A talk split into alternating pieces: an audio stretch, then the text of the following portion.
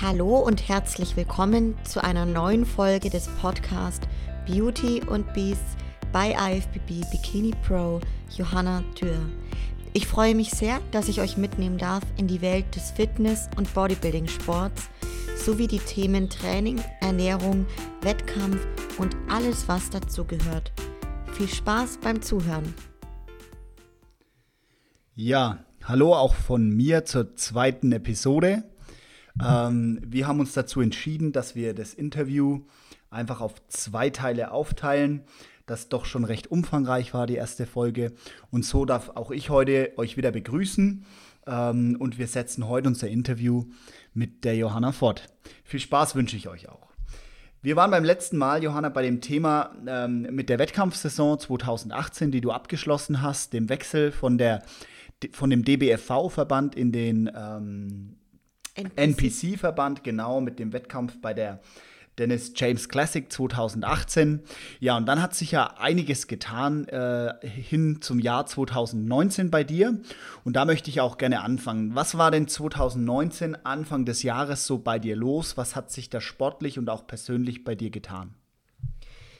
Genau, also Ende 2018 habe ich diese Bestärkung erhalten, dass ich ja, dass meine Form sich eben sehr positiv entwickelt hat in dem Sport und ich da eben doch wirklich gut mitspielen kann, auch auf internationaler Ebene, nachdem ich den dritten Platz dort bei der Dennis James Classic machen konnte und mit meiner Form auch wirklich zufrieden war.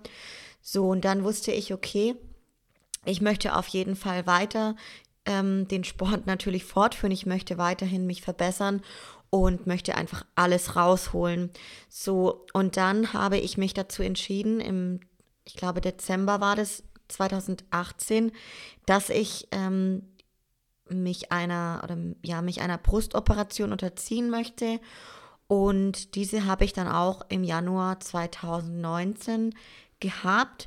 Ähm, das heißt, ich habe ja meine Brüste operieren lassen und etwas vergrößern lassen, denn nach so vielen Jahren von so viel Sport und Diäten und wenig Körperfett am Ende ist eben dann von der, von dem, ja, Körperfett von meiner Brust, die ich zuvor hatte, nicht mehr so viel da gewesen. Und da habe ich mich dazu entschieden und dann bin ich diesen Schritt gegangen. Ich hatte die Operation im Januar. Ähm, sportliche oder beziehungsweise Wettkampfplanung war dementsprechend noch nicht final, da ich ja nicht wusste, wie wird diese Operation verlaufen, wie geht es mir danach und wann kann ich wieder komplett mit dem Training durchstarten. War das denn schon so, dass du ganz gezielt den Schritt gegangen bist äh, mit dem Eingriff, weil das Ziel IFBB Bikini Pro schon konkret in deinem Kopf war? Also hast du gesagt, ja, ich will Ende des Jahres angreifen und meine Profikarte gewinnen? Oder war das eher so, dass du gesagt hast, das ist jetzt der nächste Step auf dem Weg dahin oder ich brauche das für mich, ich will das für mich? Also eher das Zweitere. Das war eher für mich so, dass ich gesagt, das ist der nächste Step. Denn ich habe schon immer mal mit dem Gedanken gespielt natürlich.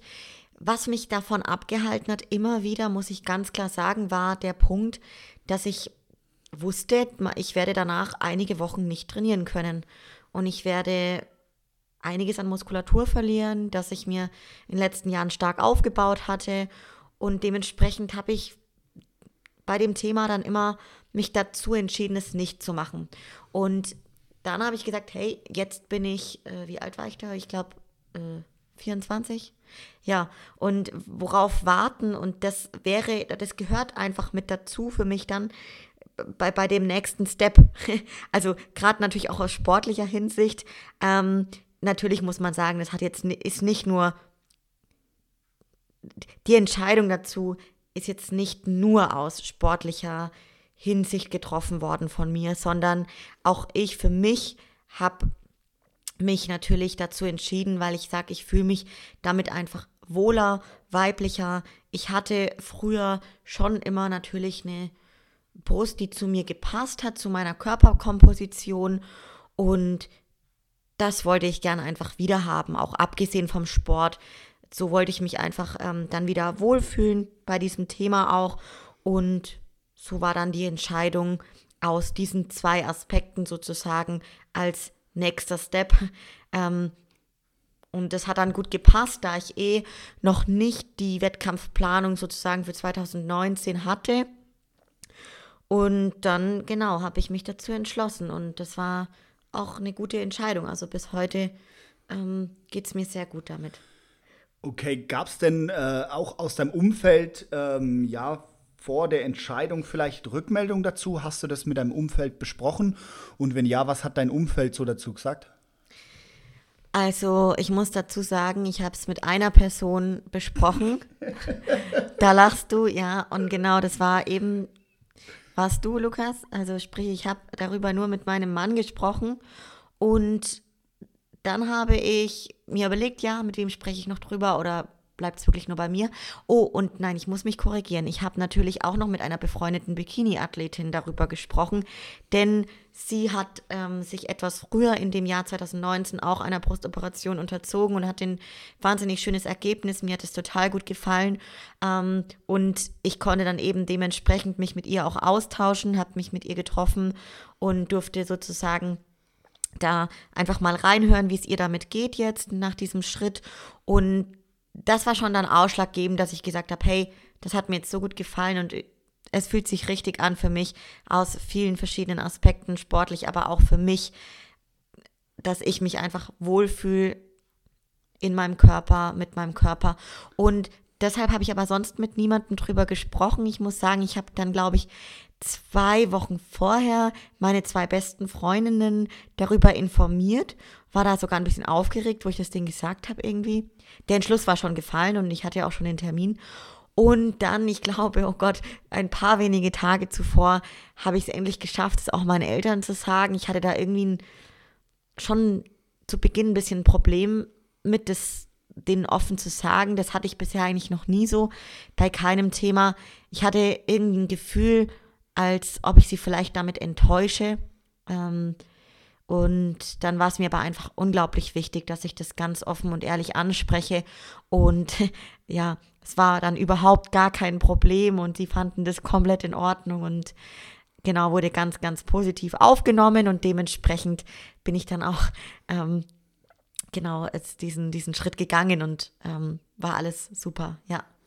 Okay, hat ja alles ohne, Komplik ohne Komplikationen funktioniert.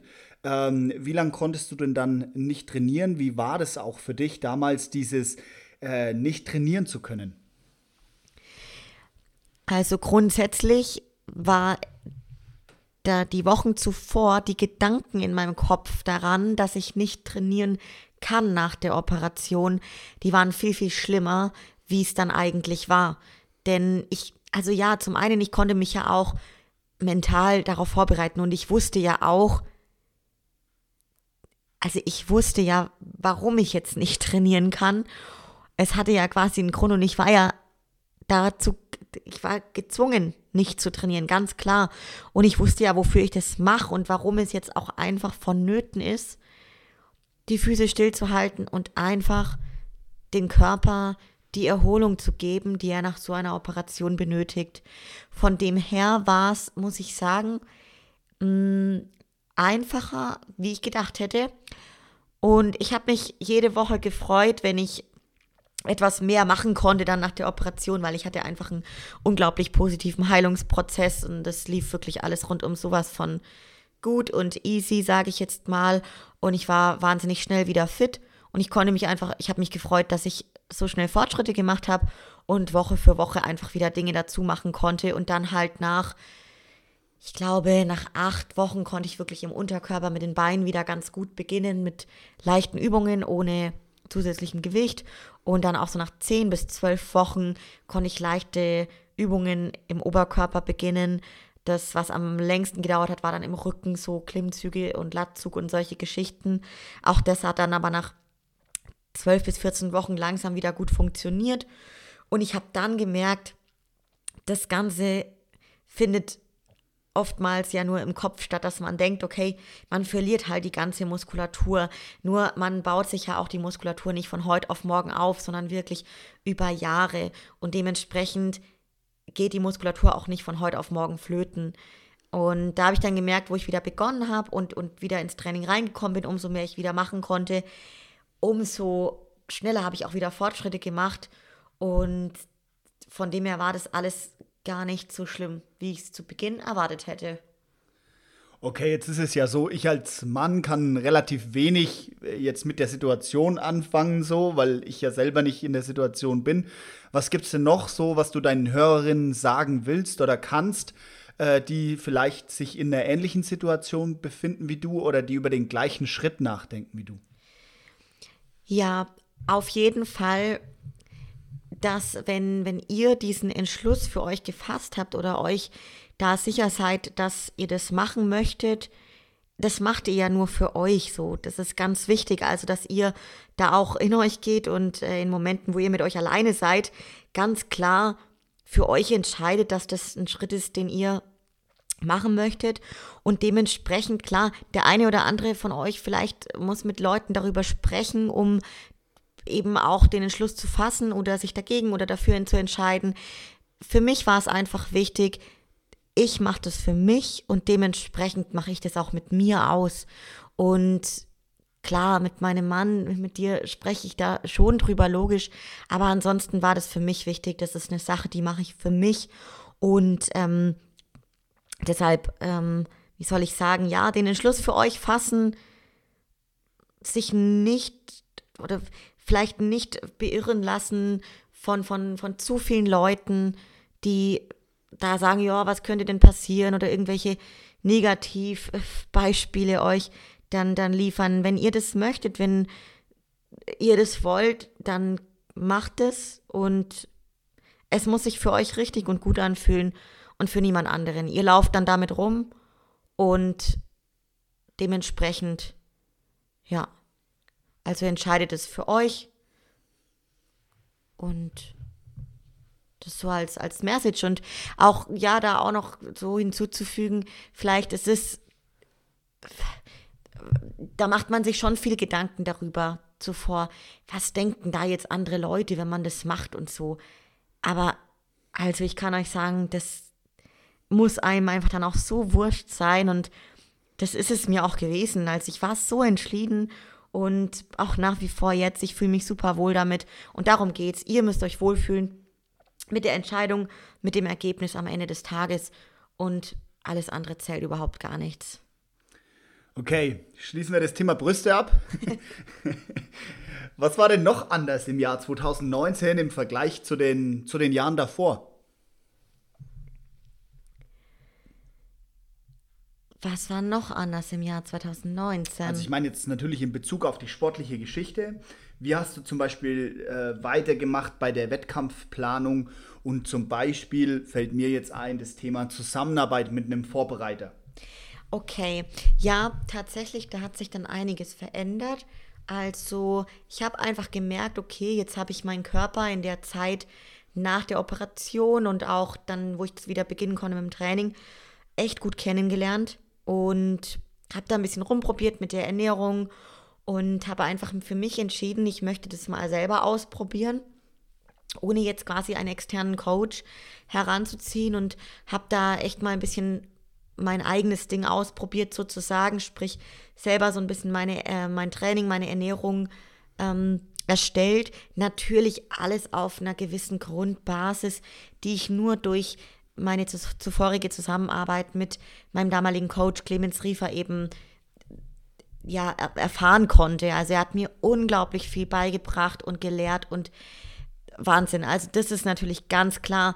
Äh, was ich damit sagen will, ist, dass wenn jemand dieses Ziel hat von euch, auch mal auf eine Bühne zu gehen oder einen Wettkampf zu machen, dann kann ich schon da natürlich empfehlen, zu Beginn immer einen professionellen Coach heranzuziehen, der wirklich Erfahrung hat, selber schon vielleicht diesen Sport einfach mehrere Jahre betreibt, den Wettkampfsport eben auch gemacht hat oder macht und dann kann man natürlich danach für sich entscheiden, ob man es einfach mal selber ausprobieren möchte.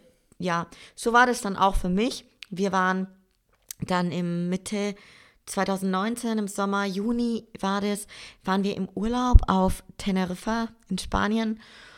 Und da haben wir dann, oder habe ich dann wirklich so den Entschluss ähm, gefasst, ich möchte in diesem Jahr probieren, auf die Bühne zu gehen, weil ich gesehen habe, hey, meine Form kommt Stück für Stück zurück. Also sprich, die Muskeln kommen wieder, die, die sind ja da, nur wurden halt jetzt einige Tage und Wochen nicht so gefordert oder gereizt und dementsprechend braucht halt einfach eine gewisse längere Zeit vielleicht. Und dann habe ich für, mich gesagt, okay, ich kann ja mal anpeilen im Herbst, brauche jetzt aber keinen fixen Wettkampf mir vornehmen, sondern ich gucke einfach, wie sich die nächsten Wochen entwickeln, gebe Gas, also sprich, ich plane eine Vorbereitung, zwölf Wochen etwa, dann waren es sogar ein bisschen länger und ziehe alles strikt durch, wie ich es kenne und gucke, wo die Reise hingeht. Und wenn dann meine Form passt, gehe ich auf eine Bühne.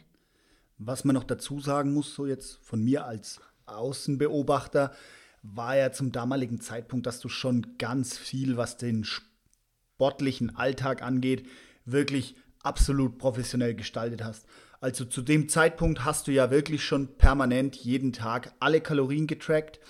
Das war auch zu der Zeit nicht mehr so, dass man gesagt hat, gehen wir heute mal cheaten oder gibt es heute mal irgendwie was oder gehen wir Sonntag mal richtig Burger reinhauen oder so, sondern das, du warst da ja schon deutlich weiter in dem Sinne wie jetzt eine Amateursportlerin, weil du wirklich konsequent deine Kalorien getrackt hast und äh, ich sag mal, eine Trainingseinheit ausfallen lassen oder heute geht es mir nicht so gut oder ich habe keine Lust aufs Training oder irgendwas anderes ist wichtiger, gab es ja du, zu dem Zeitpunkt auch nicht mehr. Also so wie ich dich kennengelernt habe oder so wie ich dich wahrgenommen habe in der Zeit, äh, warst du im Prinzip schon, was das Training und die Ernährung angeht, wie ein Profi unterwegs.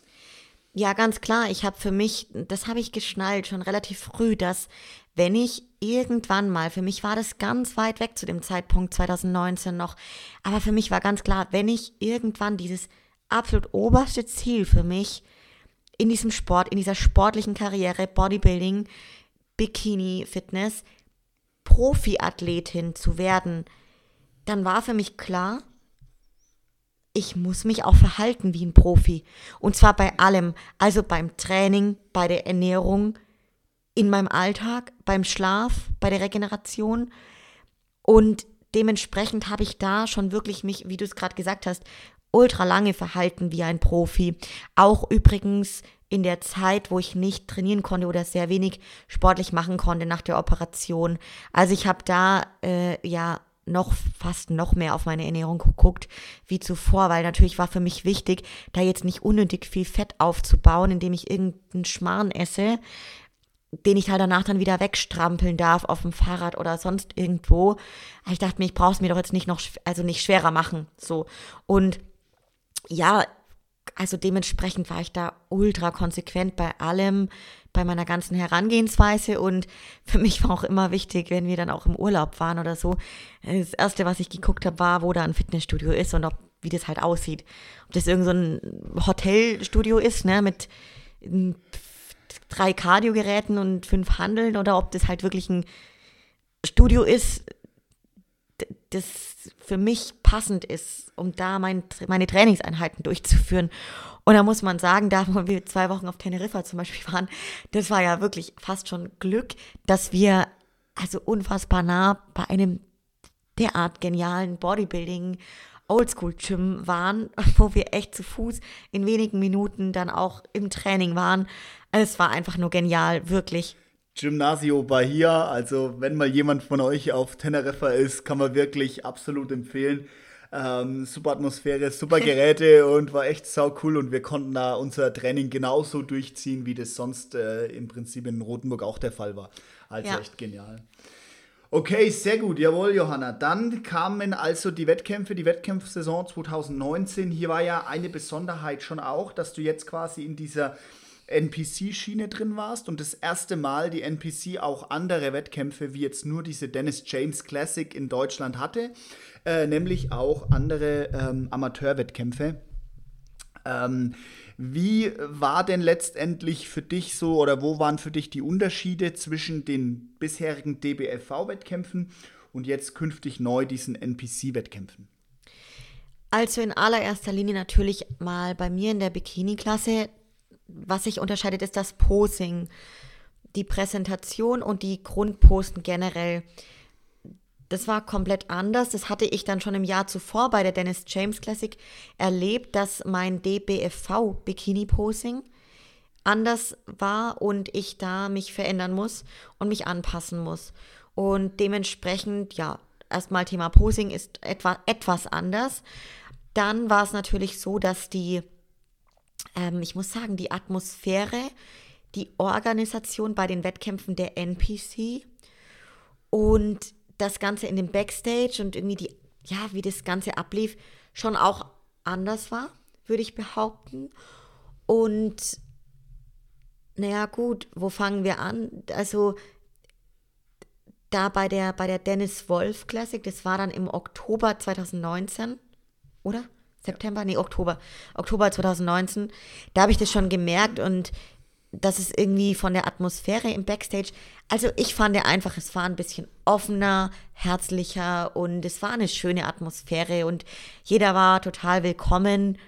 Heißt jetzt nicht, dass es beim DBV zuvor nicht der Fall war. Aber irgendwie habe ich mich einfach direkt wohlgefühlt in dem Verband und habe dann auch einige Leute dort getroffen, die ich schon mal zuvor wo gesehen hatte oder über Social Media kannte. Und es war einfach eine, eine schöne Atmosphäre. Super, sind wir schon beim ersten Wettkampf 2019. Das war ja die Dennis Wolf Classic ähm, in Nordrhein-Westfalen. So einer oder eigentlich die erste große NPC-Meisterschaft im Jahr 2019, äh, die eher auf der regionalen Ebene ausgetragen wurde, äh, wobei das Teilnehmerfeld, glaube ich, da schon auch international war. Ähm, ja, wie war der Wettkampf? Wie ist es gelaufen für dich? Äh, was waren so die Highlights? Und ähm, ja, was gibt es zu berichten?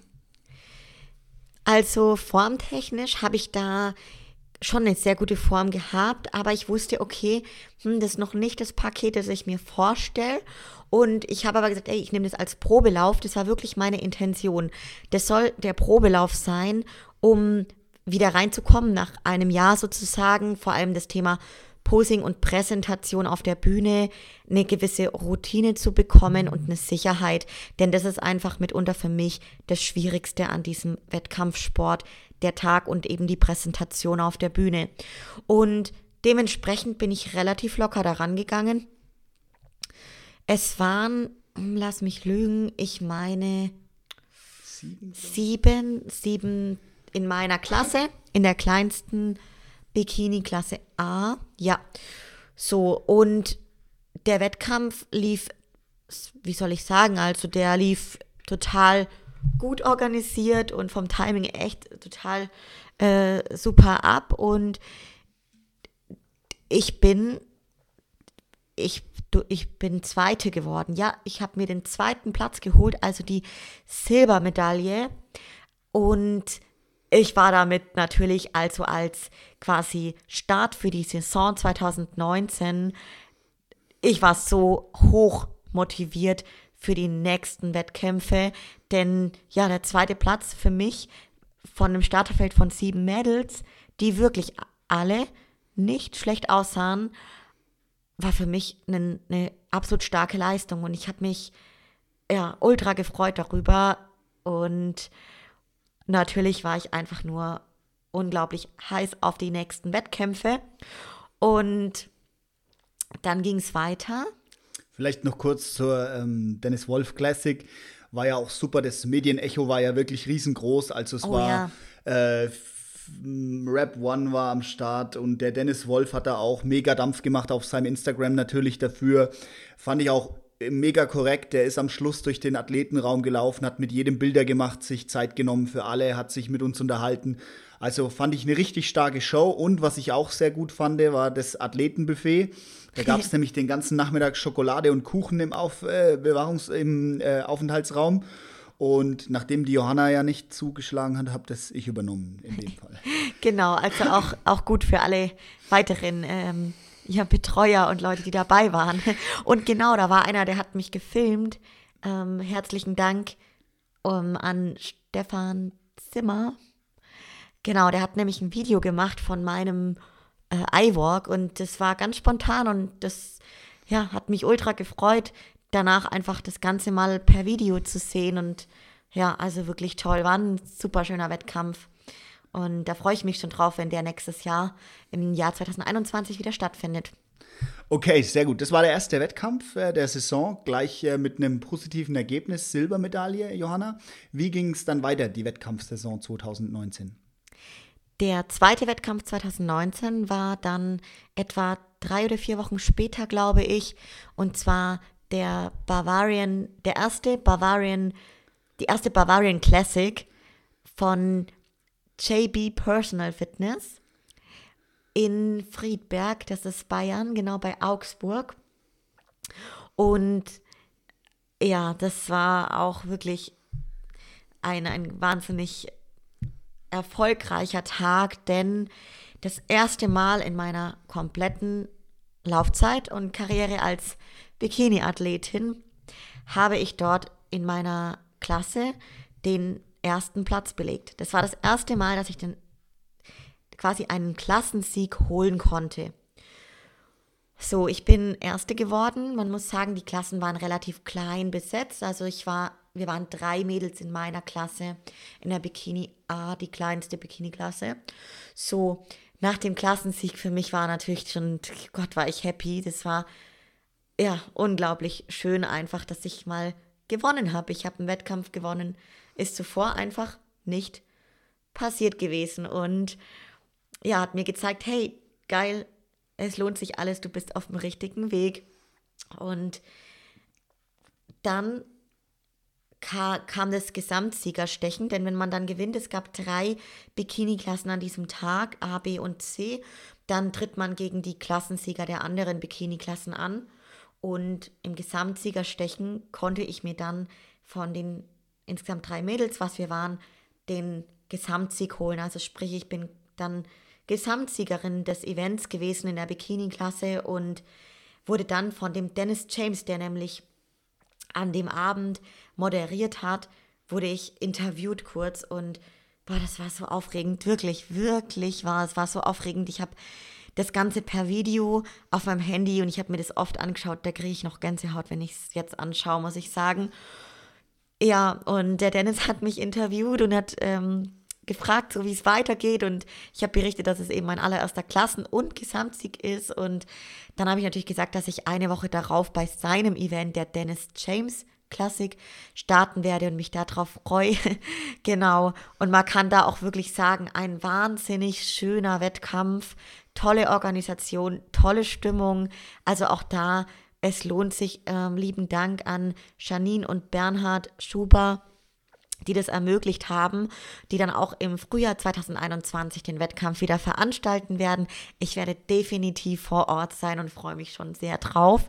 Und was an dem Tag auch noch wirklich ein Highlight war für mich, war, dass mein ja, ehemaliger Coach und Freund Clemens Riefer, der mich zu diesem Sport gebracht hat, inklusive noch ein paar weiteren Jungs, dem Toni Hörner, einen guten Freund von mir, dem Katalin ähm, einfach spontan noch angereist sind nach Friedberg, um mich zu supporten aus dem Publikum.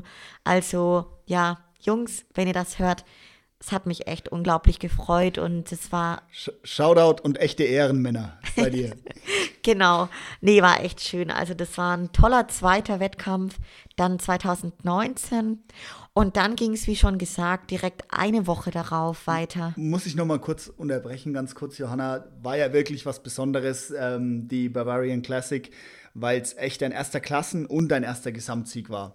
War auch für mich wirklich ähm, ab abartig das Gefühl, in der, in, in, bei den Zuschauern zu hocken und da quasi den Sieg von dir zu sehen. So.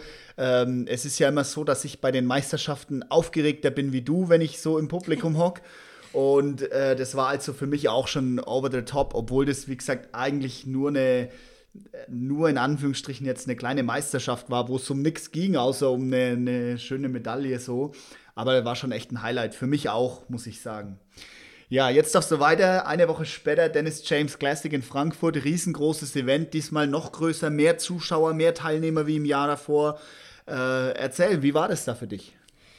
Also das war dieses Jahr wirklich ein wahnsinnig starkes Starterfeld in der Bikini-Klasse und ich glaube auch generell in den anderen Klassen. Es war richtig viel los. Äh, lass mich lügen, waren das knappe zwei, also knappe 2000 Zuschauer. Ähm, ja, die Bikini-Klassen waren diesmal A, B, C, D und E, glaube ich. Also sprich fünf Bikini-Klassen, weil es sehr viele Mädels waren und die werden dann eben nach Größen eingeteilt. Und ja, das war schon unglaublich aufregend. Das war alles auf äh, Englisch, also, also halt amerikanisch. Und bei der, bei der Anmeldung, das war, du hast dich, man hat sich gefühlt, als wäre man irgendwie nicht in Deutschland und als wäre das irgendwie alles, ja, ganz anders, einfach ganz weit weg und ja, total professionell aufgebaut eben. Es waren in meiner Klasse, ich war in der Bikini-Klasse C von meiner Größe, waren acht, glaube ich, acht oder neun Mädels. Und da muss man wirklich sagen, das Starterfeld war echt stark, wie ich finde. Wirklich jedes Mädel bis zur achten Teilnehmerin wirklich stark und auch natürlich aus den anderen Klassen. Die anderen Bikini-Klassen waren auch wirklich stark äh, besetzt. Du ja. wusstest ja, in der, äh, bei der Dennis James Classic gibt es für die Gesamtsiegerin in der Bikini eine Profikarte zu gewinnen. Nachdem du ja jetzt davor schon, ich sag mal, in Deutschland dich unter Beweis gestellt hast, in der Woche davor beim Bavarian Fitness Cup, wie war denn so deine Erwartung? Bist du mit dem Ziel reingegangen, dass du jetzt die Profikarte gewinnst an dem Abend oder ähm, war das noch ein Traum? Tatsächlich war es eher ein Traum, weil ich mir dachte, okay, ey, stell dir mal vor, habe ich mir so zu mir selber gesagt, wenn du in Deutschland bei der Dennis Champs Classic die Profikarte holst, wie krass wäre das? Aber das war für mich sehr weit weg. Es war wirklich weit weg, weil ich gesehen habe, was für Mädels dort starten, wie das Teilnehmerfeld ist und ja, ich dachte mir, hey, vielleicht brauchst du da einfach noch ein paar Jahre dennoch habe ich gesehen, hey, ich kann mich auf jeden Fall mit draufstellen und ich kann definitiv damit spielen. So, und ich falle jetzt nicht negativ auf. ja. Okay, genau. wie war denn dann das Ergebnis bei der Dennis Champs Classic 2019? Ich bin in meiner Klasse dann Zweitplatzierte geworden, sprich, ich habe die Silbermedaille mir holen können und habe mich platziert nach einem Mädel aus, oh Gott, ich glaube Tschechien, nein, nein, Tschechien. Spanierin hat dann den Gesamtsieg geholt, mhm. genau, und die Profikarte. Ja, ähm, also ich bin ins Finale gekommen, so, Top 5. Das war schon richtig cool. Wirklich habe ich mich ultra gefreut. Dann ging es ziemlich spät abends, nach einigen Stunden Warten und Pause, weiter im Finale.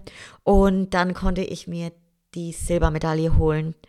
Und ich habe mich sehr darüber gefreut, ähm, am Ende dann war es schon so, dass ich ultra viel Feedback bekommen habe von verschiedenen Kampfrichtern, Vorbereitern, dann auch von Rap One. Und zwar Feedback, dass ich wirklich mit meiner Form also herausgestochen habe, definitiv. Und meine Punkte, die ich definitiv noch verbessern sollte, an denen es wirklich noch einiges zu verbessern gibt, sind das Posing, das haben die Leute mir zurückgespielt und dass mein Bikini nicht richtig gesessen hat. Der war etwas locker und das ähm, hat vielleicht dann auch für Punktabzug gesorgt. Das weiß ich natürlich jetzt nicht, aber solche Dinge wurden mir zurückgespielt und dann, wo ich das gehört habe, dachte ich mir, hm, okay, scheinbar war es echt knapp so zum ersten Platz sozusagen. Das heißt, nach oben, die Luft wird dünner und hey, du hast echt Chancen. Also es hat mich wahnsinnig bestärkt und motiviert und ich habe gemerkt, okay, ich habe echt Potenzial, um früher oder später in der Profiliga oder es in die Profiliga zu schaffen, diesen Schritt, den schaffe ich so und das ja, hat mich, ist mir an diesem Event danach umso mehr klar geworden. Und natürlich, dann hat man da habe ich richtig Lust gehabt, jetzt das natürlich auch zu schaffen. Und ja, was an diesem Tag einfach noch unglaublich war für mich, war, dass als klar war, dass ich es ins Finale schaffe, ins Top 5 Finale, als es rauskam, hat der Lukas, hast du die Nachricht an den Clemens geschickt, also ja, an meinen Coach, ehemaligen Coach eben und der Clemens ist, müsst ihr euch vorstellen, einfach so an einem Samstagabend um, keine Ahnung, 19 Uhr, weil das Finale war erst um 22 Uhr abends, ist er in Rothenburg ob der Tauber ins Auto gestiegen und ist nach Frankfurt geheizt, um gerade so zeitnah zum Finale da zu sein und dabei zu sein. Und boah, das war ja für mich einfach, das hat mir unglaublich viel bedeutet, wirklich. Und das hat das ganze Event auch zu einem ganz besonderen Tag gemacht. Unter anderem war natürlich auch eine sehr, sehr gute Freundin von mir und auch Bodybuilderin, die Birte mit dabei, die mich wahnsinnig unterstützt hat an diesem Tag.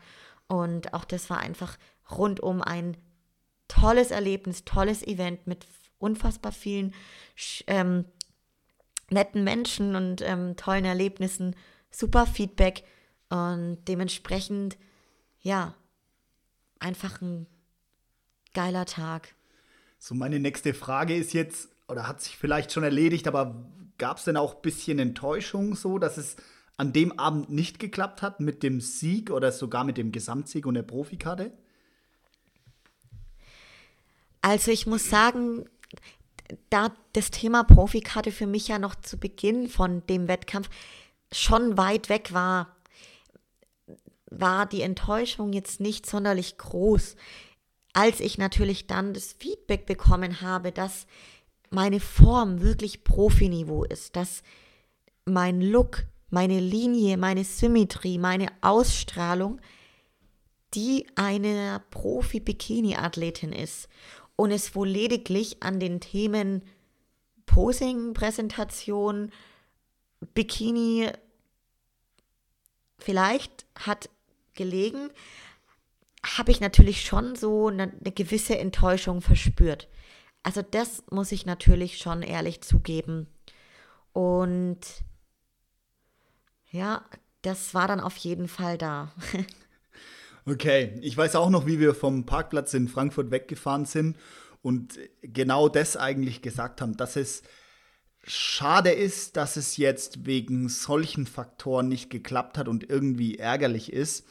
Und äh, dass wir uns auch da im Auto schon drüber unterhalten haben, Mensch, wie geht's denn jetzt weiter? Und dass da eigentlich so ein bisschen der Plan war, mh, hm, okay, machen wir nächstes Jahr einfach nochmal mit greifen nächstes Jahr nochmal an und schauen, dass wir nächstes Jahr die Profikarte gewinnen. So war Ende 2009, beziehungsweise nach dem Dennis James Classic in Frankfurt, äh, unser Stand. Jetzt ist es aber nicht so gekommen, Johanna. Was ist nach der Dennis James Classic passiert? Ja, also wir waren dann eben zu Hause.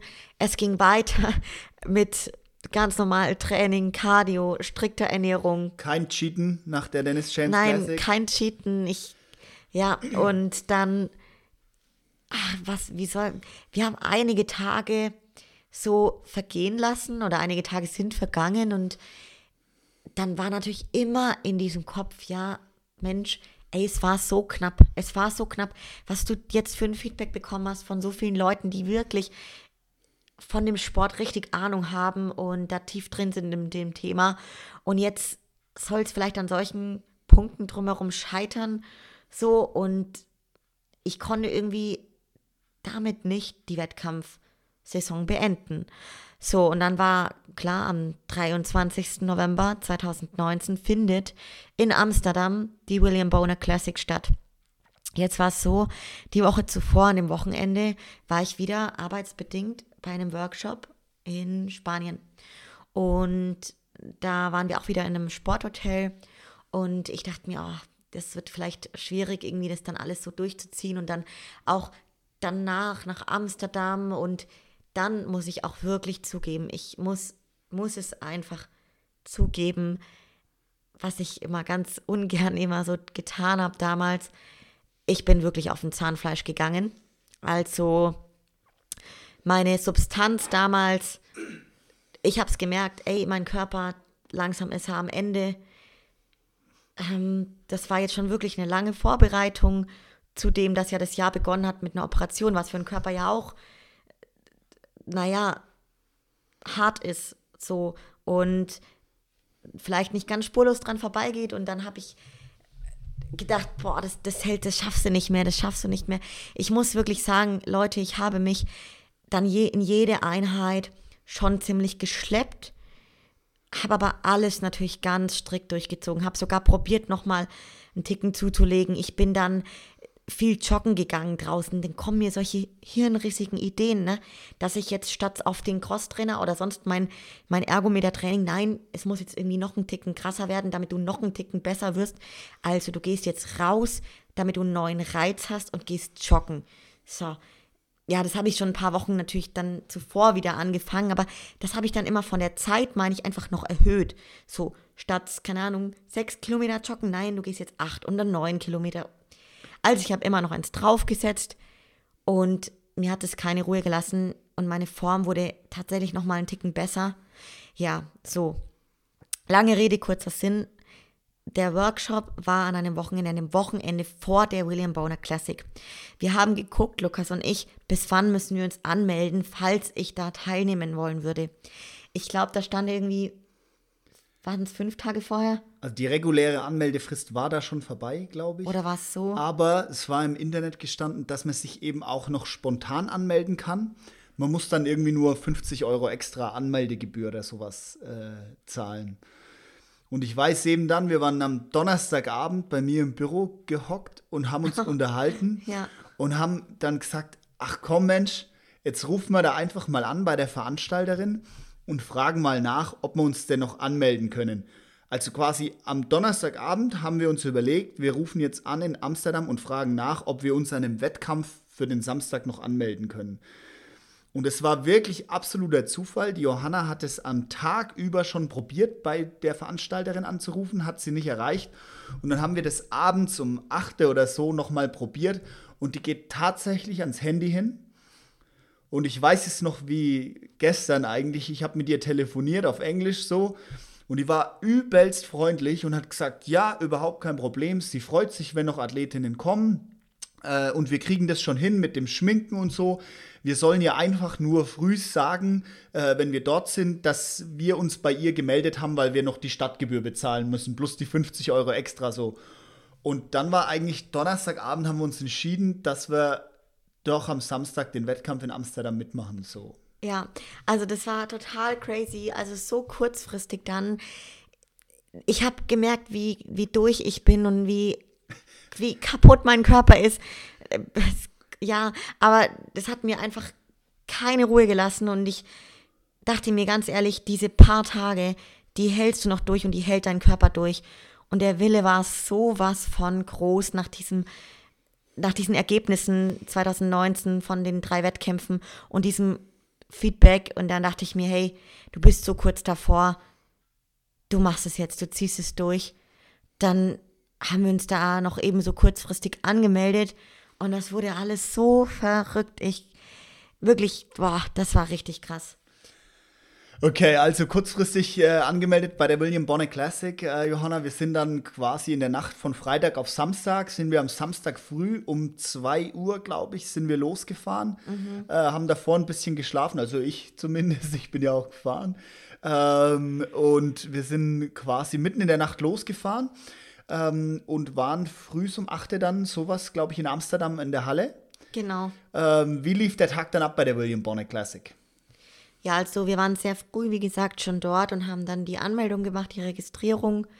Dann haben wir einen Platz gesucht im Backstage und da habe ich es mir erstmal ein bisschen gemütlich gemacht. Man muss sich das so vorstellen wie eine riesengroße Lagerhalle, wo einfach ganz viele Athleten, Athletinnen da sind und ja, jeder auf seiner Isomatte oder so sich sein Plätzchen sucht. Und dann muss man sagen, dass ich mit der Veranstalterin gesprochen hatte bezüglich dem Styling, also der, der den Haaren und dem Make-up, denn ich bin da immer sehr dankbar gewesen, dass ich Personen um mich herum hatte, die ich entweder buchen konnte oder eine gute Freundin, die mir wirklich ein wahnsinnig schönes Bühnen-Make-up gemacht hat, weil ich da einfach mh, hm, mich sehr schwer tue bei dem Thema. Und dementsprechend wollte ich das dort auch buchen und hatte es gebucht. So, dann gehe ich zu dem ähm, Make-up-Zimmer sozusagen und dann hat die Frau mir gesagt, die Stylistin, dass der Platz nicht mehr frei ist und sie kann mich nicht stylen. Ja, so richtig verstanden, warum, weshalb, habe ich es auch nicht. Ähm, das war kurz ein bisschen erschreckend und ich dachte mir, oh, okay, Mist, alles klar. Und ich hatte mein, mein Notfallzeug, also ein bisschen Make-up und Sachen schon mit dabei. Man muss dazu sagen, hinter der Bühne waren wenig Spiegel.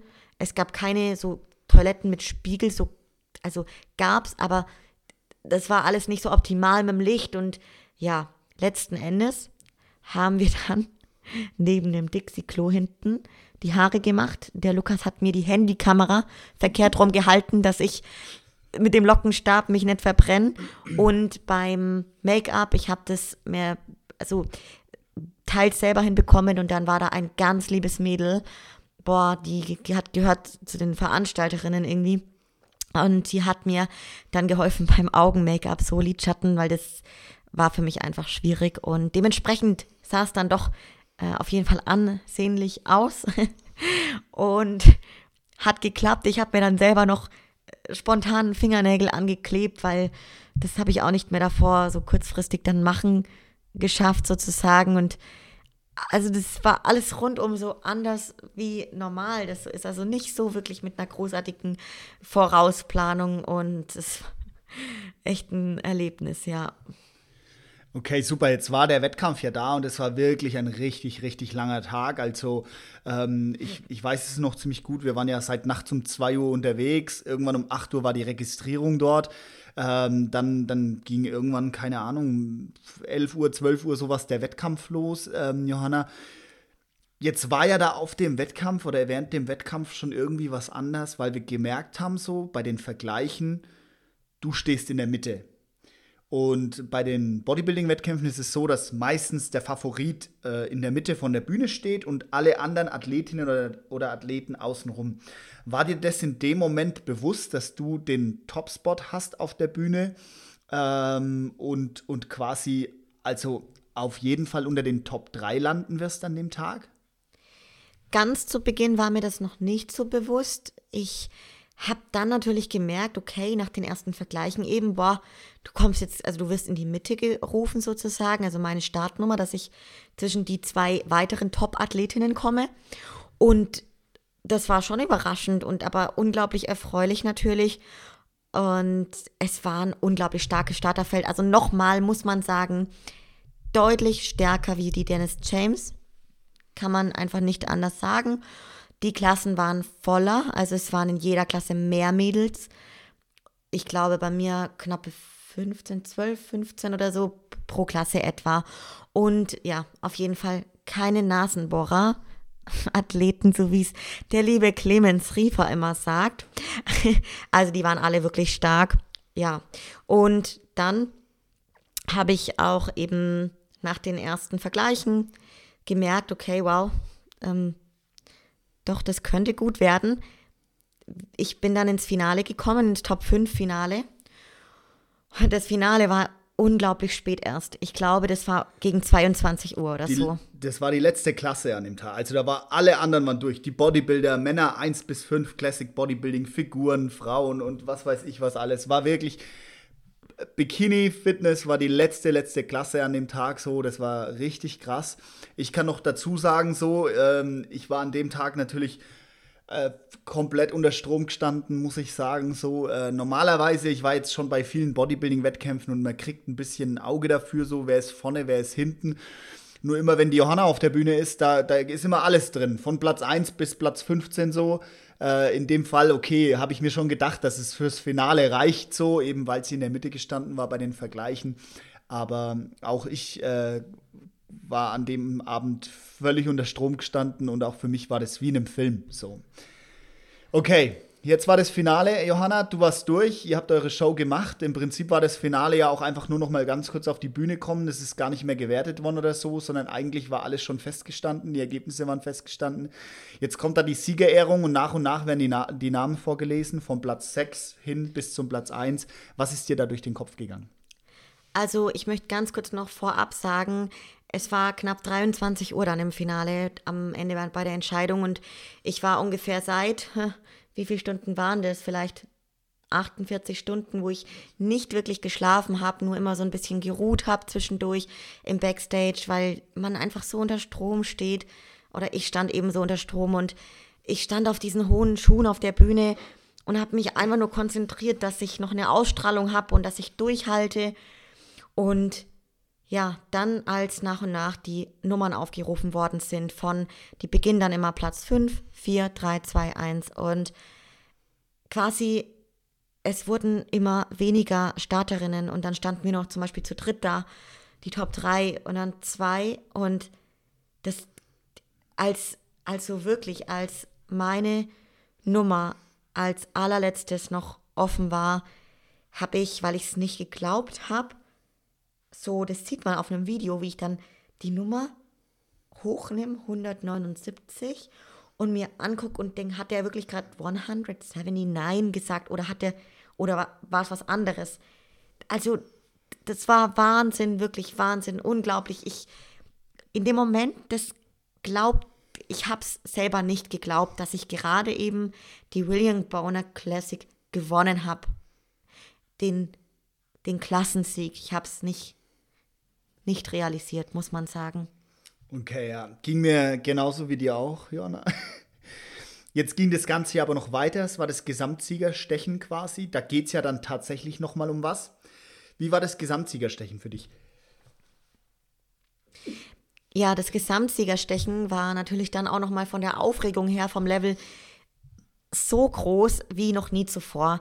Denn da wusste ich ja ganz klar, hey, du hast jetzt den Klassensieg geholt. Wenn du jetzt den Gesamtsieg holst. Wir waren vier Mädels, also aus vier Klassen. Wenn du jetzt den Gesamtsieg holst, dann bist du IFBB Bikini Profi. Das, das, das, was quasi noch so weit weg erschien, ein paar Tage und Wochen vorher, was das oberste Ziel für mich in den letzten Wochen, Monaten, Jahren dann davor war, aber so weit weg noch war, das war auf einmal so nah. Und ja, ihr könnt euch nicht vorstellen, wie aufregend das war, wirklich. Ich habe ultra gezittert und ich habe mich konzentriert, dass ich nochmal alles gebe beim Posing, bei meinem Laufen, bei meinem Auftreten, weil jetzt zählt's, habe ich mir gedacht. So.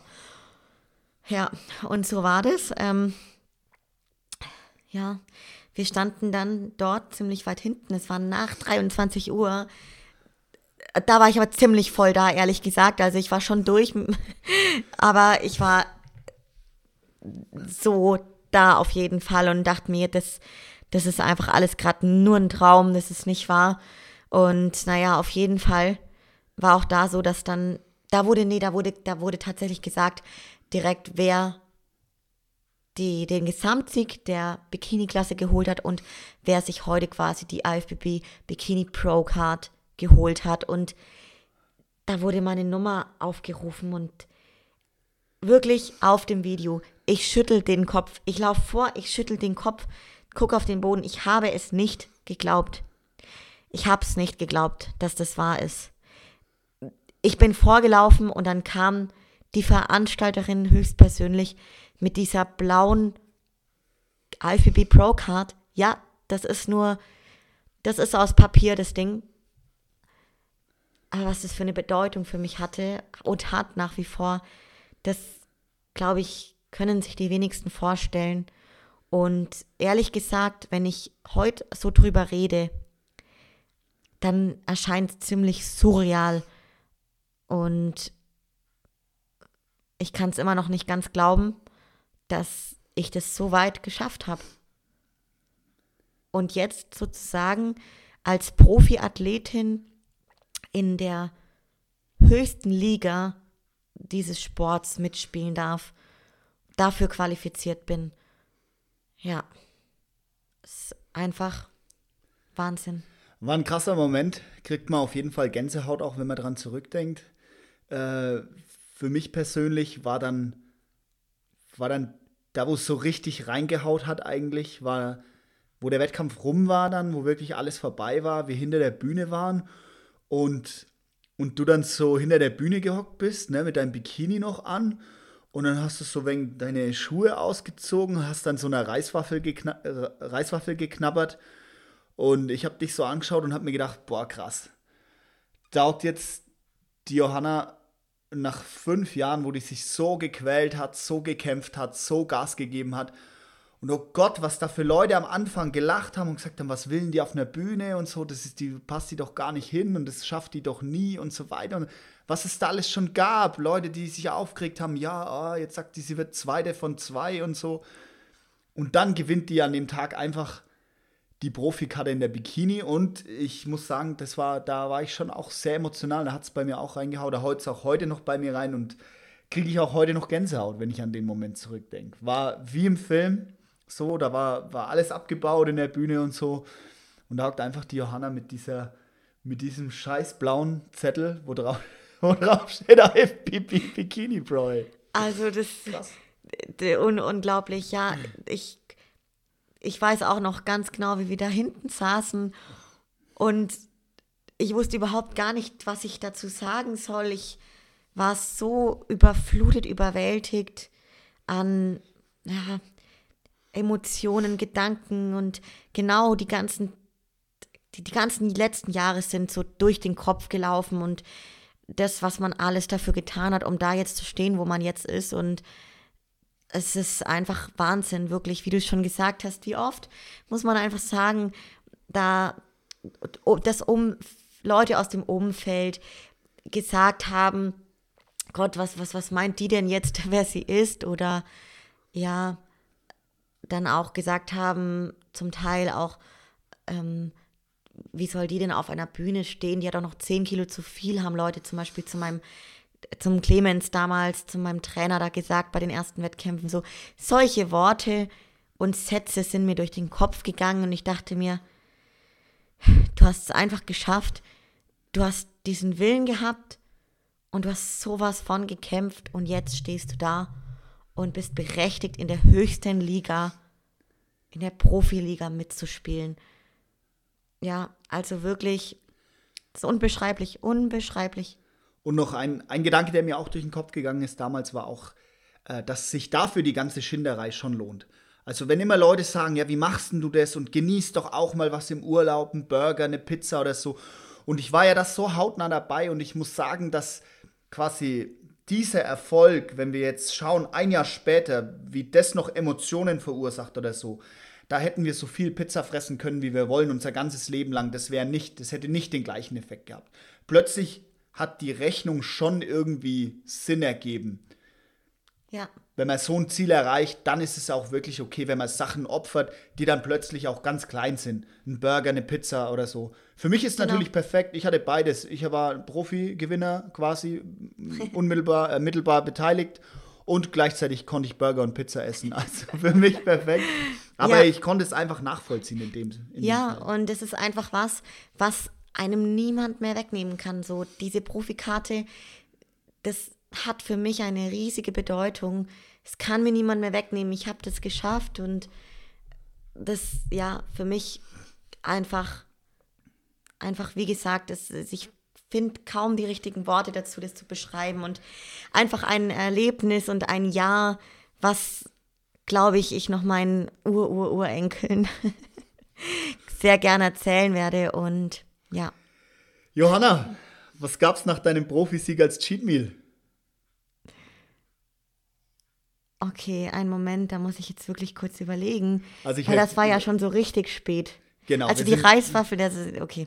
Nee, wir nee, sind dann nachher direkt ins Hotel. Ja. Cheat Meal gab es ja dann erst am nächsten Tag in so einem kleinen Café in Amsterdam.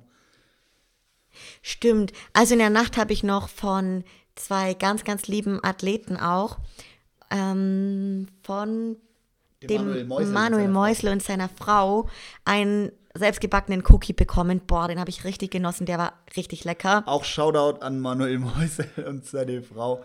Äh, und Ehrenmann und Ehrenfrau für den Cookie auf jeden der Fall. Der war richtig fein. Boah, den habe ich genossen. Und am nächsten Tag waren wir in Amsterdam in so einem Hipster-Café. Und da habe ich gegessen so ein Avocado-Toast. Ähm, oh Gott, was war da noch mit dabei? Oder das so ein Avocado-Toast. Ein Avocado-Toast ja. und ich glaube ein Spiegelei, aber ohne Eigelb. Ja, und ich habe einmal in so ein Churro gebissen von dem Lukas, das du dir geholt hast mit so, ja, dieses Churro mit Zimt oder so. Mit Schokolade.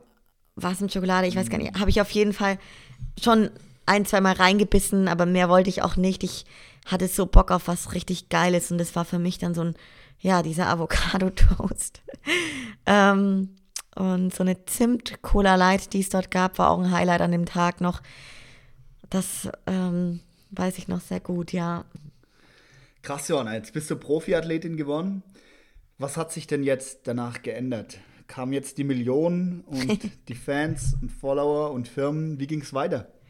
Ja, also tatsächlich, es hat sich danach so gut wie nichts verändert. Es ist alles dabei geblieben. Ich bin weiterhin bei dem Sport genauso wie zuvor auch, genauso konsequent, genauso in meiner Herangehensweise bei Training, Ernährung und allem, was dazugehört. Ich, ähm, ja, als Profiathletin in dem Sport, es ist nicht so, dass man dann auf einmal die Verträge zugeschickt bekommt und äh, nur noch Profiathletin ist, so, so hauptberuflich. Ich meine, viele machen das schon und gerade in den USA machen das viele, die leben wirklich davon und sind halt rundum Athleten, Profiathleten und das ist ihr Job. Für mich ist es auch ein Job, also für mich, ich sehe das Ganze definitiv als Job, habe aber natürlich nebendran ebenfalls noch einen sehr verant verantwortungsvollen Beruf und Job und mache das Ganze nebenher und es funktioniert aber wunderbar. Und das heißt, ich bin die gleiche Johanni wie zuvor auch. ähm, lediglich, dass ich mich jetzt Profi nennen darf. Davor habe ich mich nur wie eine verhalten. und genau, natürlich habe ich jetzt, ähm, ich hatte dann ein, oder ein Interview mit Rap One, genau, und habe einen Videodreh gehabt und ähm, ja, so ein paar paar coole Zeitungsartikel. Genau, Zeitungsartikel, solche Geschichten. Das ist natürlich super, weil es einfach dann schön ist, wenn dieser Nischensport und dieser Erfolg dann auch lokal oder auch eben etwas regionaler ähm, ja, ein bisschen nach außen getragen wird.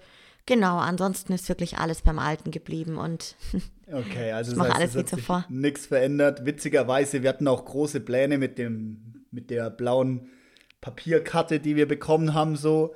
Die liegt jetzt auf dem Schrank, glaube ich, in unserem Büro und ja, ich, ich, ich, will sie auf jeden Fall mal noch einrahmen und aufhängen. Aber tatsächlich, das stimmt, die, die Bedeutung von der Karte, also was sie ist einfach so viel größer halt wie dieses Ding an sich natürlich, ne?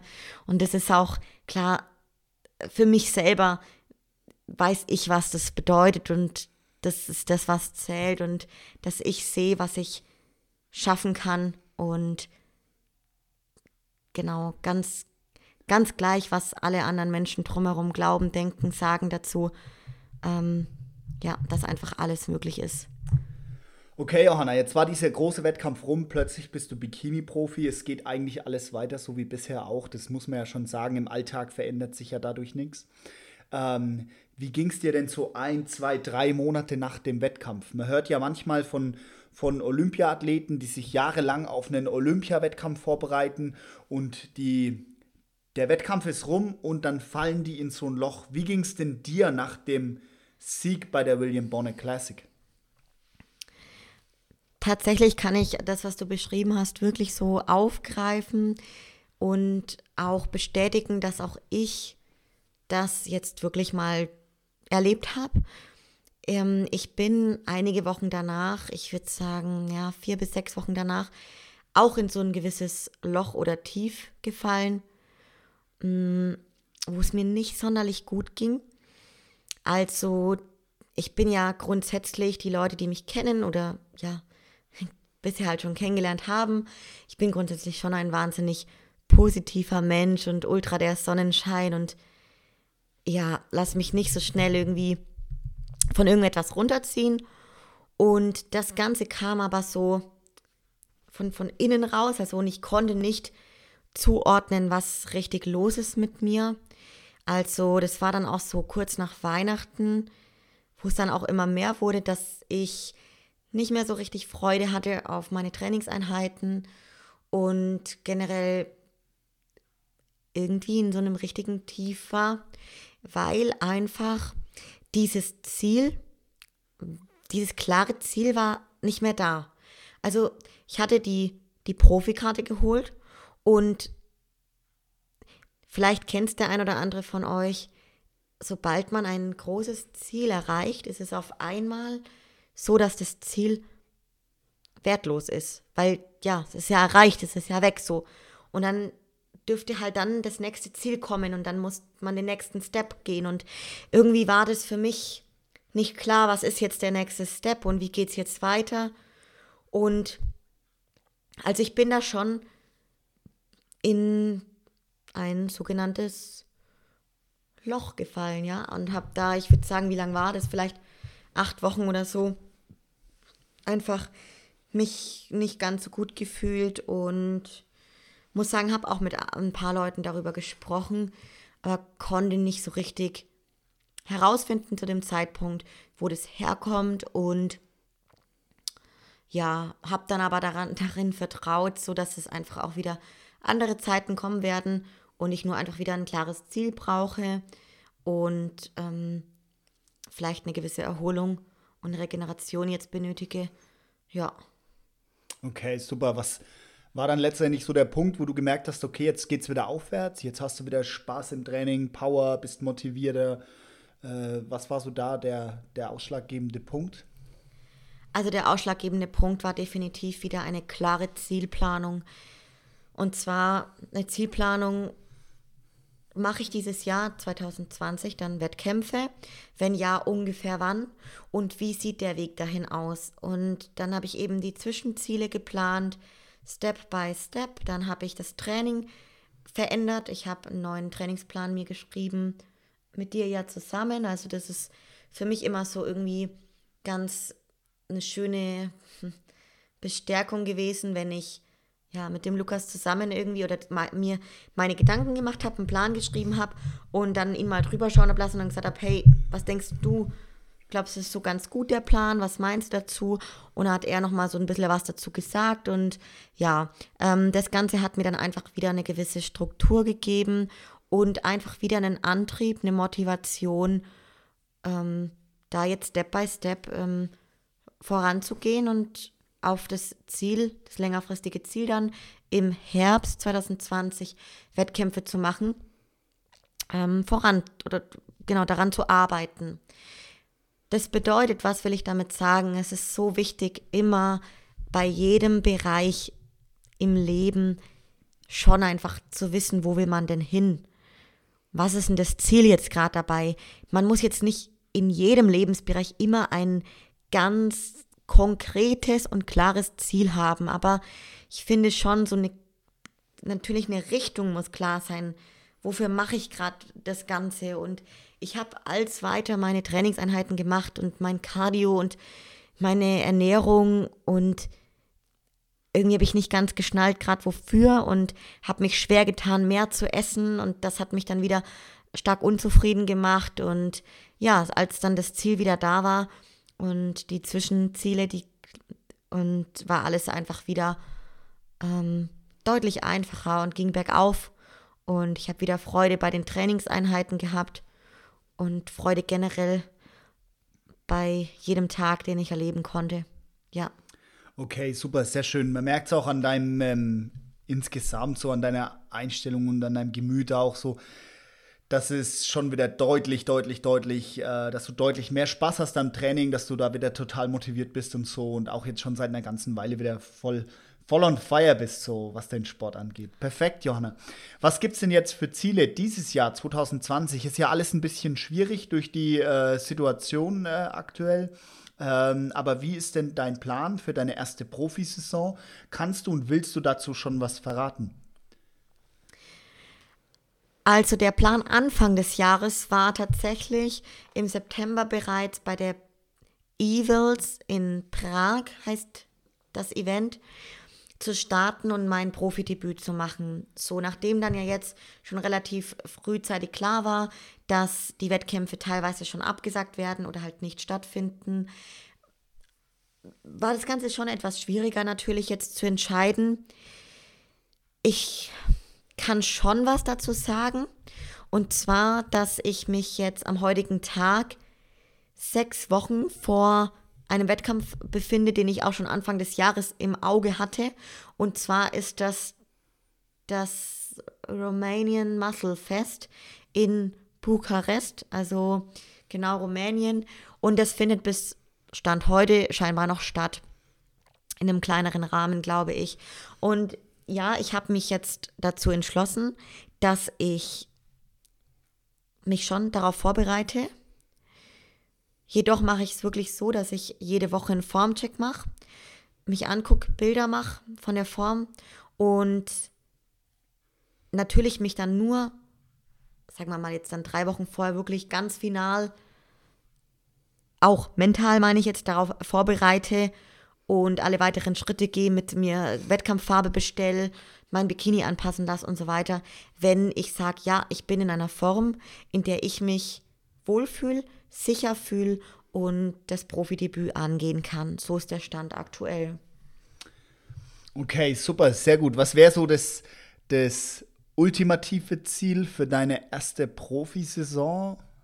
Wie gehst du da ran? Also ich gehe tatsächlich so ran, wie ich generell bei dem Sport zu Beginn 2016 rangegangen bin. Ich möchte auf der Bühne stehen mit einer Form, in der ich mich wohlfühle in dem Moment, in der ich mich selbstbewusst und selbstsicher präsentieren kann, wo ich sage, hey, ich habe alles gemacht, jetzt die letzten Wochen und Monate, um das Bestmögliche aus meiner Ausgangsform herauszuholen. Und das ist mein Ziel. Und mich und zu schauen, wie ich neben anderen Profiathletinnen aussehe. Also sprich, wirklich einfach mal zu gucken auf den Bildern und Videos danach, wie kann ich in einer oder kann ich überhaupt schon in einer Profiliga mitspielen? Oder bin ich wirklich noch ein bisschen davon entfernt? Sprich, muss ich einfach noch einiges an Muskulatur draufpacken? Muss ich mal wirklich einen Aufbau machen, der doch einfach damit verbunden ist, einige Kilos mehr draufzupacken und dann eben wieder in eine Diät zu gehen. Also das ist mein Ziel, zu gucken, wo stehe ich? Kann ich mich mit anderen Profis schon messen oder braucht es einfach noch an Qualität oder auch Muskelmasse. Genau, das ist mein Ziel. Okay, super, Johanna. So hätten wir im Prinzip das Jahr deiner Profikarriere oder deines Profikarriere, deines Profisiegs, deiner Profilizenz, äh, so heißt hätten wir das soweit auch durch. Ähm, Johanna, wir haben eine zweite Folge soweit durch. Ich habe keine Fragen mehr. Was möchtest du denn noch deinen Zuhörerinnen und Zuhörern sagen? Ja, was möchte ich am Ende noch sagen? Ich möchte sagen, dass natürlich unschwer zu erkennen war jetzt und rauszuhören war, wie viel mir dieser Sport bedeutet. Und zwar schon seit Tag 1 an. Und was mir das zurückgibt auch generell für mich, für meine persönliche Weiterentwicklung auch in meinem Leben und wie ich durch diesen Sport mich auch in anderen Bereichen, ob jetzt privat, beruflich, ja, wo auch immer, wie, wie viel mir das gebracht hat, einfach da diesen Weg zu gehen und mich stetig weiterzuentwickeln, zu wachsen und wie viel Selbstbewusstsein mir das gegeben hat bei all dem anderen, was ich tue. Ähm, und ja, dass ich nur sagen kann, das ist für mich nicht nur ein Sport oder ein Hobby, sondern es ist deutlich mehr. Ich hatte es vorhin gesagt, es ist wie ein zweiter Job. Ich verhalte mich auch hier eben, ja, ich heiße jetzt nicht nur IFBB Bikini Profi, sondern ich verhalte mich eben auch tagtäglich wie einer. Und das tue ich eben auch bei allem anderen, wo ich ähm, ja, gut sein möchte, was erreichen möchte. Und ja, was soll ich, was, was möchte ich euch noch mitgeben. Ganz wichtig, Mädels oder, oder ja, junge Damen, wenn da jemand zuhört, die da vielleicht noch dran zweifeln, so einen Schritt zu gehen, zu sagen, ich bin eigentlich jetzt schon echt lange im Training oder mich, mir taugt es echt, dieses Krafttraining im Fitnessstudio und ich möchte gerne da einfach auch mal mich mit anderen Leuten bei einem Wettkampf messen. So probiert es einfach mal aus, sucht euch einen Vorbereiter, eine Vorbereiterin Und selbst wenn es doch dann einfach mal ein Versuch ist und ihr einen Wettkampf macht und es ist nicht was für jeden so ein Wettkampf, vielleicht bleibt es dann auch einfach nur beim Training so für euch oder anderen Zielen oder anderen Wettkampfsportarten äh, in der Richtung, aber probiert es doch einfach mal aus und ähm, ja, glaubt an euch, fokussiert euer Ziel und ähm, ihr müsst dabei Spaß haben und müsst wissen, warum ihr das tut und niemand anderes. Chaka. ja. Dann beenden wir die Podcast-Folge für heute, der zweite Teil vom Interview. Ähm, auch wieder die Bitte an euch, gebt uns Feedback, sagt euch, was hat euch gut gefallen, was können wir noch besser machen. Es ist erst unser zweiter Podcast, äh, so wir sind auch noch am Lernen. Ähm, ja, lasst uns also gern ein, äh, eine Rückmeldung da, bewertet unseren Podcast und liked den, folgt den, teilt den, was man alles so macht. Und zur Verabschiedung darf ich an den Host übergeben. Ja, herzlichen Dank auch an der Stelle jetzt nochmal an dich, Lukas, für das tolle zweite Interview und diese Möglichkeit, dass ich selber Gast bin in meinem eigenen Podcast in der zweiten Folge zu meiner Vorstellungsrunde. Ja, ihr habt jetzt einiges über mich erfahren können, über meinen Weg in diesem Sport und freut euch auf die weiteren Folgen. Es wird viel kommen rund um diese Themen und ja, freue mich sehr über die Leute, die eben uns eine positive Bewertung dalassen oder den Podcast auch teilen und herzlichen Dank fürs Zuhören. Bleibt mit dabei, bleibt fit und bis bald.